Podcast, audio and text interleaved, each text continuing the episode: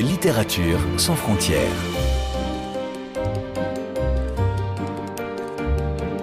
Catherine Fruchon-Toussaint. Fanny Renard. Bonjour à toutes et à tous.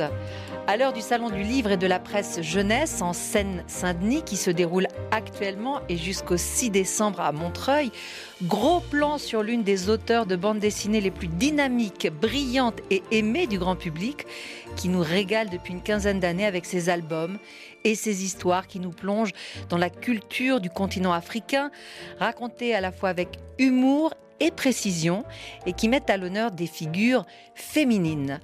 D'ailleurs, en fin d'émission, nous retrouverons la chronique du magazine Books consacrée à l'écrivain kényan Gogi Wa Thiongo, dont le nouveau roman intitulé Nine Perfect, soit les neuf parfaites en français, fait l'apologie des femmes kikuyu. Mais d'abord, place à notre invité en studio. Bonjour Marguerite Aboué. Bonjour Catherine. Vous êtes la créatrice de la formidable série Aya de Yopougon avec le dessinateur Clément Oubrerie, six volumes qui mettent en scène à la fin des années 70 trois jeunes filles, Aya et deux de ses amies qui vivent à Yopougon, donc quartier d'Abidjan en Côte d'Ivoire, pays où vous êtes né et avez grandi. Mais vous êtes aussi l'auteur de la série Akissi avec Mathieu Sapin, dix tomes inspirés de vos souvenirs d'enfance. D'autres titres complètent votre œuvre sans oublier vos activités de réalisatrice, ni votre très grande implication dans la création de bibliothèques en Afrique avec l'association que vous avez fondée des livres pour tous. D'ailleurs, vous êtes un peu entre deux avions. Vous rentrez d'Abidjan, vous avez inauguré une nouvelle bibliothèque, c'est ça? Oui, la cinquième. C'est à Sini, juste après, euh, euh, après Abidjan, c'est à 30 km d'Abidjan. Je suis à chaque fois que je, on inaugure une bibliothèque, je sais pas, je me sens grandi, vraiment. Je suis, je fière de moi, de toute cette équipe sur place, de tous ces enfants qui entrent dans cet endroit et qui euh, ouvrent leurs grands yeux en se demandant est-ce que c'est payant ou est-ce qu'ils peuvent venir juste lire et on leur dit mais c'est à vous, c'est à vous et euh, ils s'asseyent tout de suite, ils prennent les livres, ils s'asseyent et ils commencent à lire. Et pour moi, ça, je suis très émue quand j'en parle parce que euh, il faut il faut le vivre. Et, euh, et c'est une grande, on a fait une grande bibliothèque. À côté, il y a aussi une, euh, une cantine. Et ça, c'est, rare. Donc, on a inauguré deux endroits. Un endroit pour se, pour se nourrir euh, et puis un autre pour se nourrir culturel. Enfin, en tout cas. Euh, spirituellement. Spiritu- spirituellement, merci. Voilà, les nourritures terrestres et les nourritures nourritures euh, spirituelles. Spirituelles, oui, c'est ça. Bravo. Alors parlons maintenant avec vous, Marguerite Aboué, de votre actualité éditoriale, puisque vous venez de publier avec Donatien Marie, au dessin, le deuxième tome du commissaire euh, Kwame, paru chez Gallimard, bande dessinée. Avant d'entrer dans ce nouvel épisode, est-ce que vous voulez bien, Marguerite Aboué, nous présenter ce personnage, Marius Kwame? Qui est-il? Alors, Marius Kwame, c'est, l'homme que j'aurais voulu être si j'étais, si j'avais été un homme. Parce que euh, c'est un personnage digne, pas corrompu, quelqu'un de, de droit dans ses bottes et qui cherche la vérité avant tout et qui a le don du travail bien fait. C'est un commissaire qui a la lourde tâche quand même d'être le, le, le patron un peu de toute la police euh, en Côte d'Ivoire et euh, Il y a du boulot. et il y a du boulot. Alors, grâce au dessin de Donatien Marie, on le voit donc physiquement. C'est un homme d'un certain âge, une cinquantaine d'années, en tout cas, il a, euh, les cheveux blancs. il a les cheveux blancs. Je là, je pense que c'est tous ces problèmes, vous savez, hein, plus on a de problèmes et plus on a des cheveux blancs. hein, je- Et euh, je pense que euh, il est grand, il met des lunettes, il a un chapeau et euh, il a un costume quand même trois pièces, hein, en pleine chaleur d'Abidjan. Mais, tout ça, ça fait partie de, de, de, de ce personnage. Parce que pour être respecté, il faut quand même être bien mis. Et ça, moi, c'est. Moi, j'ai été élevée par une maman qui me disait que bah, bah, le matin, il faut, il faut se doucher, il faut être présentable parce que euh, c'est important pour les autres et pour- soi. Donc ce commissaire-là, je pense qu'il était aussi, peut-être il y avait aussi pas ma mère. Juste encore pour euh, compléter ce profil euh, de Kwame, euh, on l'a décrit euh, physiquement. Il a aussi, il est marié Il est marié. avec une femme qui a son petit caractère. Il est père de deux adolescents, euh, des jumeaux. Des jumeaux. Et alors, c'est quand même très original d'avoir choisi comme personnage principal euh, un policier Est-ce que hum, c'est une profession romanesque pour vous, Marguerite Aboué? C'est un, métier euh, qui, petite, euh, vous faisait rêver ou c'est parce qu'il y a plein d'aventures forcément inhérentes à cette fonction? Non, alors moi, petite, je voulais être journaliste. Donc, euh, entrer chez les gens et puis voir un peu tout ce que faisaient ces gens-là et puis après aller rapporter un peu à tout le monde. C'est votre conception du journalisme Voilà, c'est ça. À l'époque, oui. Et ma mère m'a dit, mais non, mais c'est pas du tout ça être journaliste. On va pas raconter euh, les problèmes des gens euh, aux autres, enfin, en tout cas aux voisins, aux autres voisins. Et puis, euh, non, non, moi, je voulais pas du tout être, être, être dans la police. Enfin, c'est quelque chose plutôt qui fait peur. Chez nous, un, un corps habillé, plutôt, c'est, ça, ça effraie. Ça veut dire qu'il y a un problème quelque part. Un corps habillé, vous dites. Un corps habillé, oui.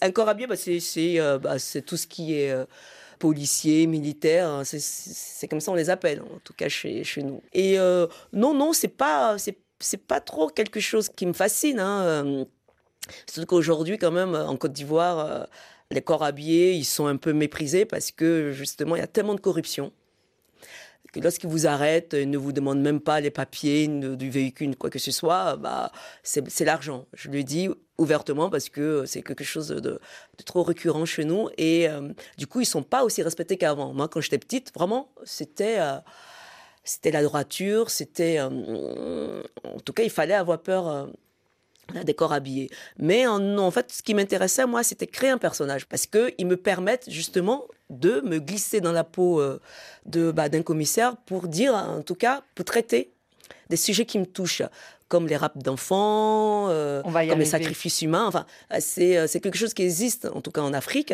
et puis aussi, enfin, plus particulièrement aussi chez moi, en Côte d'Ivoire. Donc moi, je, voilà, je crée des personnages, je, me mets dans leur peau et je, je les aime déjà parce que je me dis, avec eux, voilà, j'y vais, on est une équipe, là, on va euh, pas dénoncer forcément parce que moi, je suis pas de la pédagogie, je, je suis pas. euh, euh, mes histoires sont pas didactiques, je suis pas là pour, pour faire la, la leçon aux gens, mais euh, je raconte des histoires à hauteur euh, d'humain, sur place, dans la vie quotidienne, et à chacun après de- d'en faire ce que bah, ce qu'il veut. On va en parler dans un instant, en effet, parce que dans ce volume, comme dans le précédent, et comme dans toute votre œuvre, de toute façon, Marguerite Aboué, vous abordez des questions sociétales euh, de première im- importance. On va juste euh, finir de compléter euh, le tableau pour ceux qui n'ont pas encore euh, lu le commissaire Kwame, en disant qu'en effet, il est accompagné de Arsène, son chauffeur. C'est aussi l'ami de la famille, parce que les enfants l'appellent tonton Arsène. C'est un collectionneur de voitures anciennes, souvent trop petites d'ailleurs, parce que le commissaire Kwame, il peut à peine rentrer. C'est un homme blanc. Et puis il y a Opportune, une policière jeune, belle, courageuse, euh, un peu frondeuse d'ailleurs, et qui dit d'ailleurs euh, dans cette aventure euh, à la fin qu'elle déteste tous les hommes blancs. Qu'est-ce que vous dites avec ces deux personnages, Marguerite Aboué? Alors, quand je crée encore une fois des personnages, je ne, je ne leur fais pas dire des choses inutilement. Il y a toujours un sens, même si c'est pas dans cet album, ce sera dans un, dans un, dans un autre. Et puis c'est vrai que j'ai comme l'impression que, en fait, je les connais tellement, ils font tellement partie de moi que j'ai comme l'impression que ceux qui lisent forcément doivent aussi euh, savoir euh, pourquoi est-ce qu'Opportune dit ça. Parce que son père qui était euh, un, militaire du, du Bima, il est parti, il a laissé là. Donc, opportune. C'est peut-être pour ça qu'elle a ce rapport compliqué avec Arsène aussi. Et on va voir petit à petit que, bon, il y a une attirance quand même qu'elle a, Oui, mais Derrière la tension, il y a quelque chose euh, a, qui euh, pourrait naître. Qui pourrait naître. Et puis Arsène, je dis pas trop en fait d'où il vient cet Arsène-là, parce que euh, je n'avais pas besoin en fait de me justifier, de mettre un blanc là, à côté de ce commissaire. euh, euh, et en plus, c'est un adjoint. Donc, euh, j'avais pas besoin de me ju- euh, euh, justifier. Mais justement, on m'a dit, on m'a dit que ben, ça n'existe pas. C'est vrai? Bah, je lui dit, mais en même temps, euh, il y a beaucoup de blancs en Côte d'Ivoire. C'est l'un des pays où il y a énormément de blancs. Et euh, nous, on a toujours, euh, j'ai toujours vécu avec des blancs. Ma mère, elle avait son patron qui était un blanc, enfin à l'époque. Enfin, et, je me suis dit, mais, pourquoi pas? Pourquoi pas, tout simplement? Ce qui est génial qu'on écrit, c'est qu'on peut tout faire. Si j'ai envie d'a- d'avoir un, un blanc comme adjoint, comme chauffeur, bah, pourquoi pas? Pourquoi est-ce que l'inverse ne choque pas et euh, tout simplement, je. Mais Arsène a une histoire. Arsène n'est pas là rien que pour, euh, faire euh,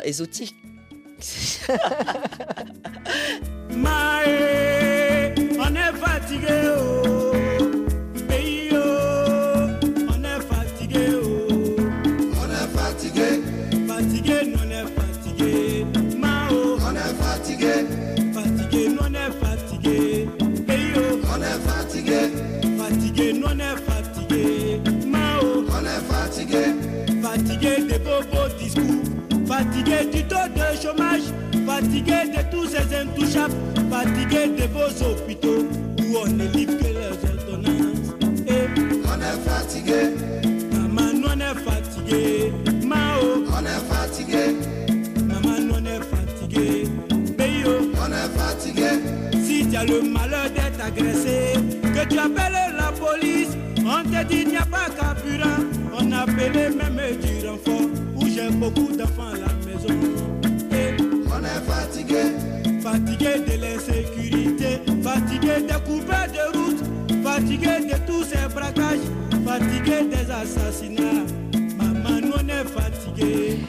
Dans Littérature sans frontières, toujours sur RFI, nous sommes avec Marguerite Aboué et nous entrons donc dans ce nouveau volume des aventures du commissaire euh, Kwame.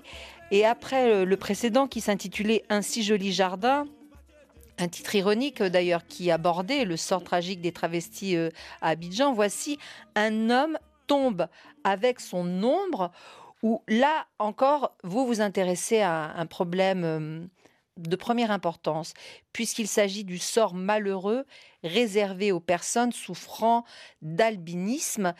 Donc, ça commence ici avec une scène terrible, Mm. la disparition d'un enfant de 3 ans, albinos retrouvé sans vie et sans cœur. Et parallèlement, l'enlèvement d'une jeune Française de 16 ans, elle aussi albinos. Et si les affaires euh, sont liées ou pas, peu importe, c'est au, au lecteur, aux lectrices de découvrir le lien ou pas. En tout cas, ça met votre commissaire Kwame sur la piste de plusieurs trafics. Le trafic de rançon, le trafic d'organes, sans oublier les crimes rituels, et on verra plus tard aussi l'implication des politiciens. Et pour commencer, d'ailleurs, Marguerite Aboué, voilà ce que dit euh, un personnage. Cette année 2021, dans ce pays qui aspire à l'émergence économique, dans ce pays où le plus humble parmi les humbles dispose d'un ou plusieurs téléphones portables, il existe encore des personnes qui sont convaincues que pour acquérir la fortune et la puissance, il faut procéder à des sacrifices humains. Sous-entendu, qui visent aussi les personnes euh, atteintes d'albinisme. C'était un sujet qui vous tenait à cœur, Marguerite Aboué? Euh, oui, il y a quelques temps, il y en a eu énormément. Il y a eu énormément d'enfants qui ont été euh, retrouvés euh, morts avec une partie de, du corps arraché. Et ça fait toute une polémique en Côte d'Ivoire, justement, et on en a beaucoup parlé. Quand vous dites il y a quelques temps, il y a quelques mois, Bah, quelques années? Il y, a, il y a deux ou trois ans. Et, mais c'est pas tout le temps. Je dis, on n'arrache pas euh, le cœur d'un enfant tous les jours hein, à Abidjan. Mais il y a un moment, euh, il y en avait énormément et, euh, et ça a beaucoup ému la Côte d'Ivoire, l'opinion aussi internationale. Moi, je sais qu'il y a des ONG, justement, qui luttent contre ça. Je ne sais pas si vous connaissez le chanteur Salif Keïta, qui a aussi ses, euh, ses enfants aussi euh, albinos et euh, qui a aussi une association. Et c'est des choses malheureusement qui existent. Et pourquoi est-ce que je reviens souvent à l'éducation? Pourquoi est-ce que j'ouvre des bibliothèques? Parce qu'il faut, bah, faut éduquer tout simplement bah, les gens. Et, ça, ça fait partie de notre travail, enfin de, de, de, nous tous. Et je pense que plus on informera les gens sur, cette, sur ces pratiques barbares, plus on sensibilisera et mieux, euh, mieux ce sera. informer les gens et puis aussi peut-être transmettre aux nouvelles générations. Parce que est-ce que vos albums, euh, vos histoires s'adressent aussi à un jeune public à partir de quoi?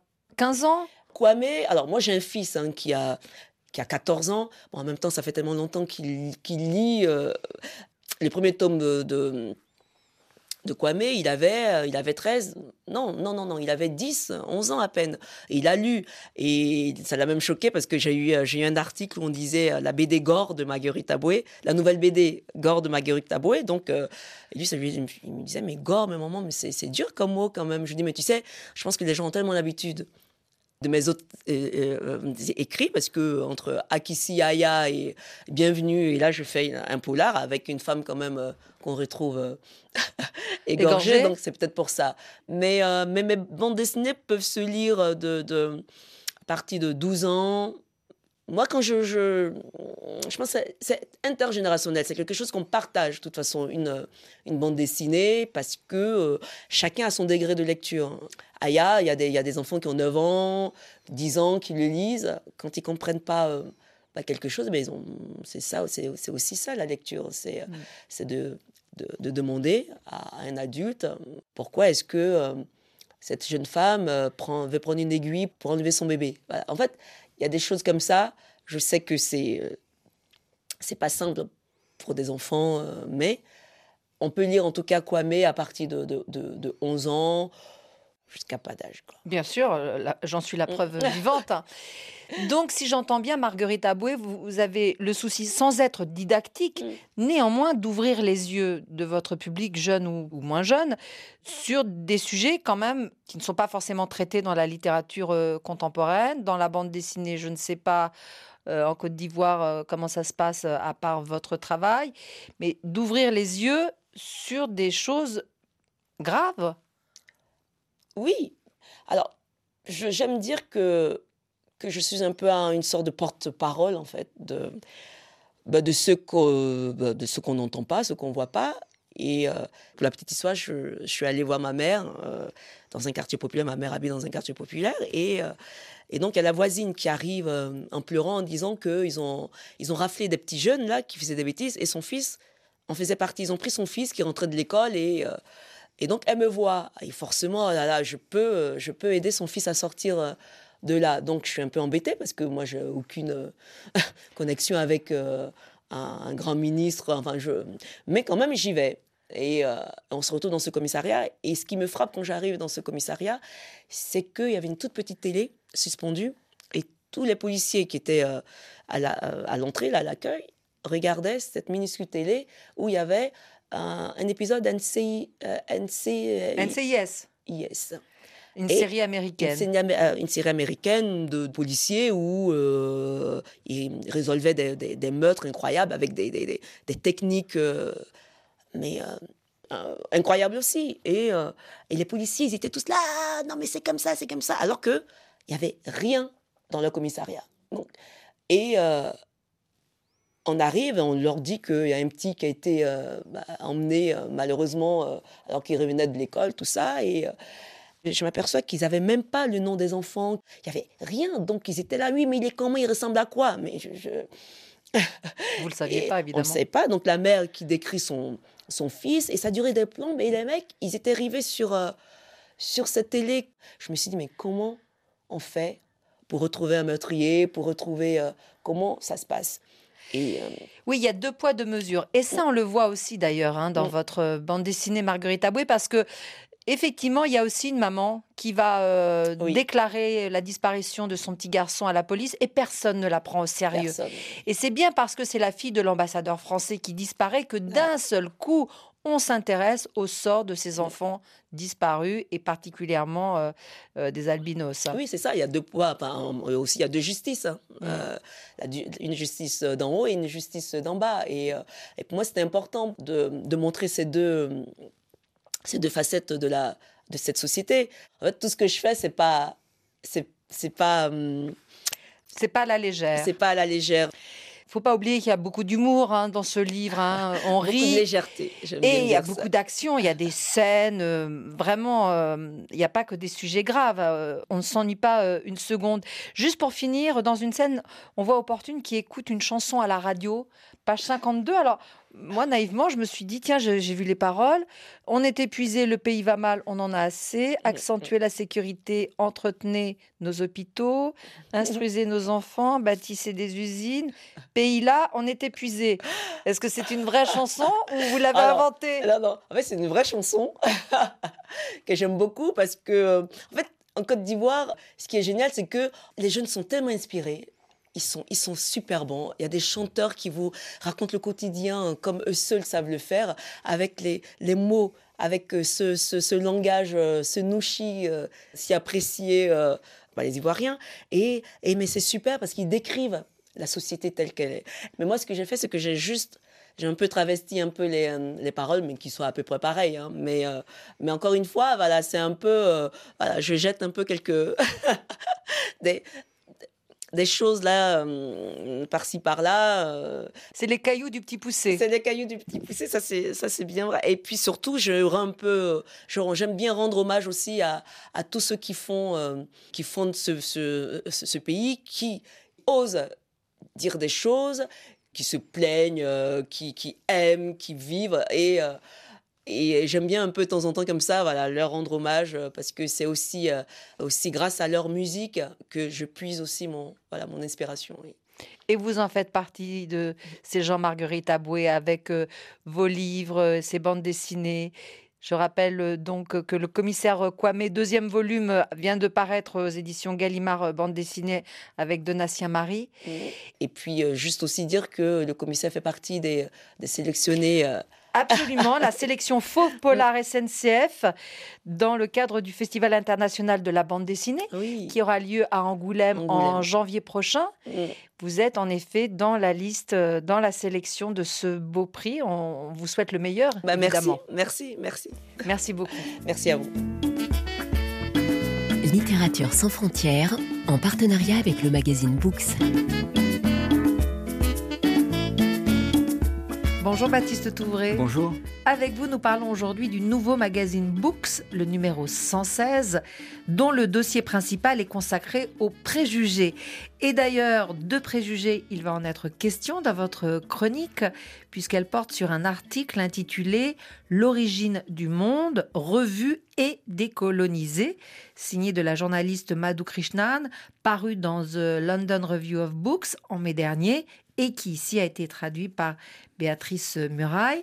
C'est un texte qui décrypte la nouvelle publication de l'écrivain Kenyan Nguyi wa régulièrement cité pour le prix Nobel de littérature d'ailleurs, et qui pourtant n'est pas forcément bien connu en France. Peut-être euh, faut-il commencer par le présenter, Baptiste?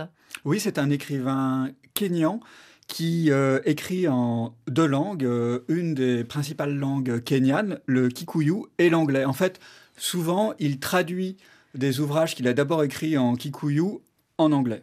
Et il essaye de garder le rythme de la langue, quitte parfois quand certains termes sont intraduisibles ou trop ancrés dans la réalité euh, kenyane, à les euh, garder tels quels. Par exemple, il va parler d'oiseaux Nyagatanga ou d'arbres Moucourve et Mukuyu, des choses comme ça.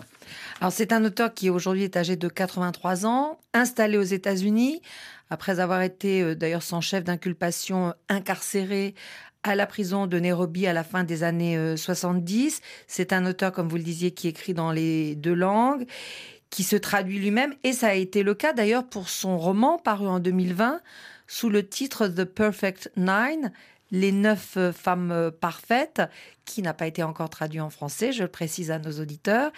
Et c'est un roman qui s'inspire du mythe de la création des Kikuyu, un peuple kényan, mais que lui a réorienté dans une version plus féministe. Alors, quelle est cette légende pour commencer, Baptiste? Oui, alors Kikuyu, c'est le nom de la langue, c'est le nom euh, d'un- d'une ethnie euh, kenyane, et c'est le nom du père fondateur du peuple kényan.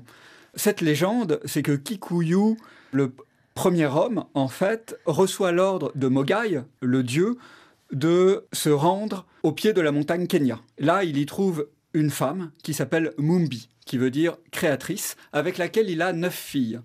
Plus, selon certaines versions, une dixième. Le problème, c'est que neuf filles tout seul, c'est embêtant. Il a besoin de mari pour ses femmes. Il va demander à Mobai, lequel lui demande de sacrifier un bélier sous un figuier. Et le lendemain, voilà que neuf jeunes hommes font leur apparition, qui vont épouser les neuf filles de Mumbi et Kikuyu et fonder les différents clans du Kenya. Sauf que lui, l'écrivain euh, dont on parle, euh, donc Nguyi wa Thiong'o, réoriente un petit peu euh, le récit de façon à ce que ces femmes ne soient pas seulement neuf euh, épouses parfaites qui vont mettre au monde la descendance euh, et former euh, le peuple, mais déjà en amont, ce sont neuf femmes très courageuses, très héroïques, qui forcent l'admiration au point que ce sont 99 jeunes hommes qui viennent du pays entier pour les épouser et avec lesquels elles vont faire toute une épopée. Oui, c'est exactement ça. En fait, elles sont pas réduites à un rôle passif, elles sont actives. Et effectivement, le récit est énormément étoffé il y a non pas 9, mais 99 euh, ou 90, je ne sais plus, prétendants, en tout cas beaucoup plus que dans la version originale. Et il y a une dixième fille qui, contrairement à ses sœurs, ces neuf sœurs qui sont parfaites, d'où le titre du livre, Les neuf parfaites, elle naît malade, elle ne peut pas marcher. Et l'essentiel du livre va être la quête de ses sœurs et de ses prétendants pour trouver un remède à la maladie de la petite dernière. Et ils vont euh, comme ça entreprendre l'ascension du mont Kényan. Donc c'est à la fois la déconstruction euh, d'un monde euh, masculin où il montre la présence et la force des femmes. Et c'est aussi une vision de, de l'Afrique dans son ensemble, parce que une des théories de cet écrivain, Ngui euh, Watiango, c'est de dire que la libération du continent passera aussi par la libération des femmes ouvrières. Oui, euh, c'est un, écrivain qui s'inscrit en fait dans la veine socialiste, marxiste, qui a été très importante en Afrique, euh, notamment dans les années 60. Et en fait, dans toute son œuvre, les femmes sont les chevilles ouvrières, si on peut dire, de cette libération. Dans un de, de ses autres romans qui s'appelle le Diable sur la croix, qui n'a pas été traduit non plus, et dont l'héroïne porte le même nom que la petite dernière malade du, du récit dont on vient de parler. Euh, ce nom, c'est Varidja. Eh bien, en fait, tout l'arc narratif repose sur elle. Et c'est vraiment une constante dans ces romans. Il y a des, euh, il y a des hommes. Ils peuvent être héroïques, ils peuvent être tourmentés, mais c'est pas eux qui portent l'arc euh, narratif. Ce sont systématiquement des personnages euh, féminins. Et d'ailleurs, pour donner un exemple concret, cette Waridja dont vous parlez, qui elle s'inscrit dans un monde très euh, contemporain, elle est licenciée pour avoir repoussé les avances de son patron, elle est abandonnée par son compagnon, expulsée de son appartement. Et finalement, elle va se battre, elle ne sera plus la même, elle va surmonter ses épreuves et elle va devenir ingénieure en mécanique et rejoindre un collectif euh, de travailleurs tout en tenant tête aux hommes. Et elle doit donc sa transformation, en fait, qu'elle s'est libérée et elle symbolise d'une certaine façon le nouveau Kenya. C'est ce qui transparaît dans, l'œuvre de l'écrivain. Oui, d'ailleurs, euh, il y a euh, un extrait de ce roman qui est traduit et qu'on retranscrit dans, dans Books. Et l'une des phrases dit Varidja et son esprit, ses mains, son corps et son cœur, évoluant en harmonie sur le chemin de la vie, Varidja, la travailleuse. Point d'exclamation. Voilà, c'est vraiment un auteur qu'il faut absolument euh, découvrir. Alors déjà, on le fait grâce à cet article paru dans Books, qui, je le rappelle, s'intitule L'origine du monde revu et décolonisé de Madhu euh, Krishnan. Mais aussi, c'est un auteur qu'il faut encourager les éditeurs français à, traduire euh, le plus vite possible parce que c'est une voix importante à entendre. Merci beaucoup, Merci Baptiste Touré, et on se retrouve pour le prochain numéro du magazine Books. Littérature sans frontières. Vous pouvez réécouter cette émission sur le site rfi.fr en cliquant sur l'onglet Podcast. Et pour ne manquer aucun numéro de votre magazine, vous pouvez vous abonner à Littérature sans frontières dans votre application préférée et nous laisser un commentaire. En sol majeur,